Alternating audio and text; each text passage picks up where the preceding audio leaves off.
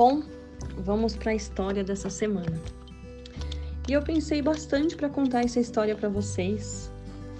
E eu pensei em qual benefício essa história traria para vocês. E é mais um relato, talvez, do que uma história, né? Mas é uma história verdadeira, aconteceu comigo. E, e eu queria muito dividir, porque nós somos testados na nossa fé a todo momento.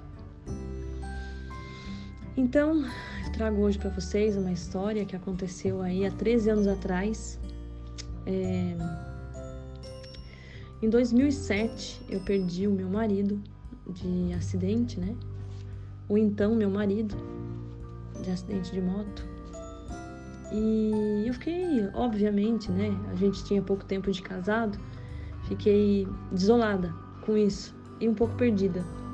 E aí, eu já frequentava um local espírita, mas é, faltava alguma coisa ali para mim.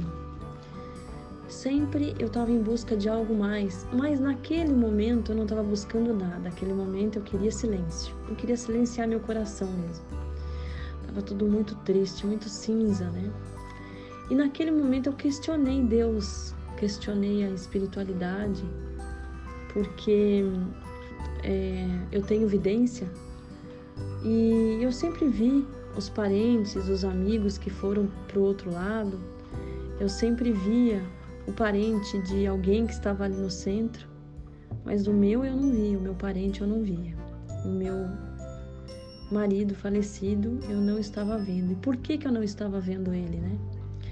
E por que, que eu precisaria ajudar então outra pessoa se eu mesma não estava ali sendo ajudada?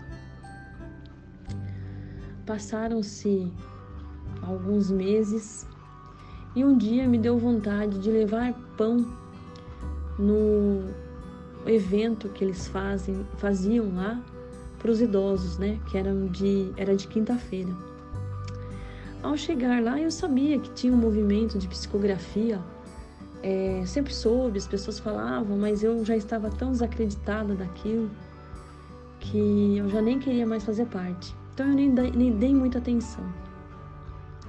Fui lá mesmo para ajudar os idosos e trocar um pouco de energia, conversar um pouco. Quando eu chego lá, a pessoa que coordenava esse movimento estava chegando também. Olhou para mim e disse: Olha, a partir de hoje você vai me ajudar nesse trabalho. E eu disse a ele que não. Eu falei: Não, eu não tenho capacidade, eu não posso, eu não consigo. Aí ele falou: Venha, devagarzinho você vai aprendendo. E eu fiquei com aquele venha na cabeça, fui embora para casa. Naquele momento eu não estava afim de nada. Eu estava brigada com todo mundo, com todo o universo. Como é que eu ia, brigada com todo o universo, fazer alguma coisa ali que realmente ajudasse alguém? Mas de curiosa que eu sou, na outra semana, na outra quinta, eu estava lá. E aí, vendo a fila que se formava, as pessoas que ali buscavam uma, um conforto naquelas palavras, é, recebiam primeiro o passe e logo depois recebiam aquele conforto através da psicografia que ali era feita com muito amor, com muito carinho. Começou a mexer comigo. Não porque eu achei que eu fosse receber alguma coisa, porque eu achava mesmo que eu não receberia nada. E o tempo continuou passando e realmente eu não recebi mas outras pessoas recebiam e nós começamos a nos integrar, né? Eu, a espiritualidade que caminha junto comigo, que escolheu estar junto comigo, e a espiritualidade que estava ali naquele momento, né? Naquela egrégora. E eu comecei a fazer parte daquele núcleo, daquele movimento, senti toda a energia e o final do ano já estava chegando. No final do ano a gente pararia, só voltaria no outro, lá para fevereiro, porque ele também era um senhor já e precisava descansar, né?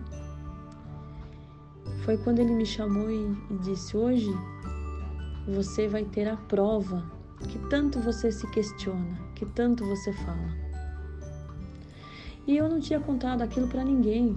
Essas conversas que eu tinha com Deus era eu e ele só. E aí, através dessa desse momento, falei: "Ah, tudo bem", concordei com ele, meio que descrente do que ele estava falando, apesar de ter tido várias provas ali para com os outros, mas eu achava que comigo tinha algum problema. Passou um dia, nós atendemos umas 25 pessoas, onde eu ficava numa mesa já trabalhando e ele na outra. No final desse dia, eu fui me levantar e ele disse: Não, agora você espera um momento. Só um momento. Eu concordei e quando eu olhei, ele começou a escrever. Quando eu olhei para aquilo, eu falei: Não é possível, ele está escrevendo uma psicografia para mim. E aonde é que está? Aonde é que ele está que eu não estou vendo? E na minha arrogância, na minha infinita arrogância, no ápice da minha arrogância, eu falei assim: então, se você realmente está aqui, você vai me dizer alguma coisa que só eu e você sabemos, para que eu possa constatar que você está aqui. E o médium que estava psicografando estava já tinha escrito mais de 20 linhas, ele saiu da linha e subiu para o topo da página e escreveu meu apelido, que só ele chamava. Naquele momento eu desabei. Desabei a chorar, pedi perdão para Deus, para a espiritualidade e entendi que, mesmo vendo os espíritos, muitas vezes é, essa era a missão que eu tinha, é a missão que eu tenho para ajudar as pessoas. E que naquele momento o meu emocional talvez não deixasse que eu visse o meu falecido marido. Mas isso não significava que não existia vida ali após a morte.